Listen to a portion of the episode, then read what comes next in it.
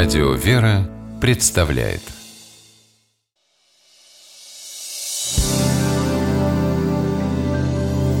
Первый источник Итак, дорогие друзья, наш праздник сегодня состоялся благодаря каждому из вас. Да, я, между прочим, приготовила салат. А я пироги испекла А я на рынок за продуктами ездил. Верно, друзья. Каждый внес свою лепту в организацию этого банкета. А я никакую лепту не вносил. Я просто деньги сдал. Ну вот тут вы не правы. Лепта – это и есть деньги. Так называлась самая мелкая греческая монета в начале нашей эры. А выражение «внести свою лепту» происходит из Нового Завета. В наши дни оно означает «внести посильный вклад в какое-нибудь дело» Но в Евангелии история о двух лептах вдовицы имеет более глубокий смысл. Вот как было дело.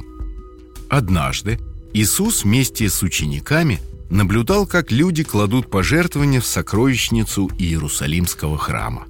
Многие богатые иудеи приносили большие суммы денег. Золотые и серебряные монеты со звоном падали в сокровищницу. Одна же бедная вдова, робко, стыдясь ничтожности своей жертвы, опустила туда две маленькие медные монеты, две лепты. Увидев это, Иисус сказал своим ученикам, «Истинно говорю вам, что эта бедная вдова положила больше всех клавших в сокровищницу, ибо все клали от избытка своего, а она от скудости своей положила все, что имела, все пропитание свое».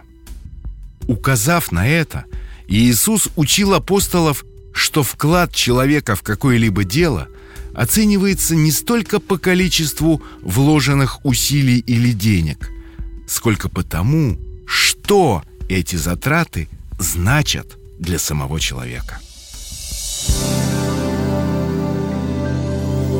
Первый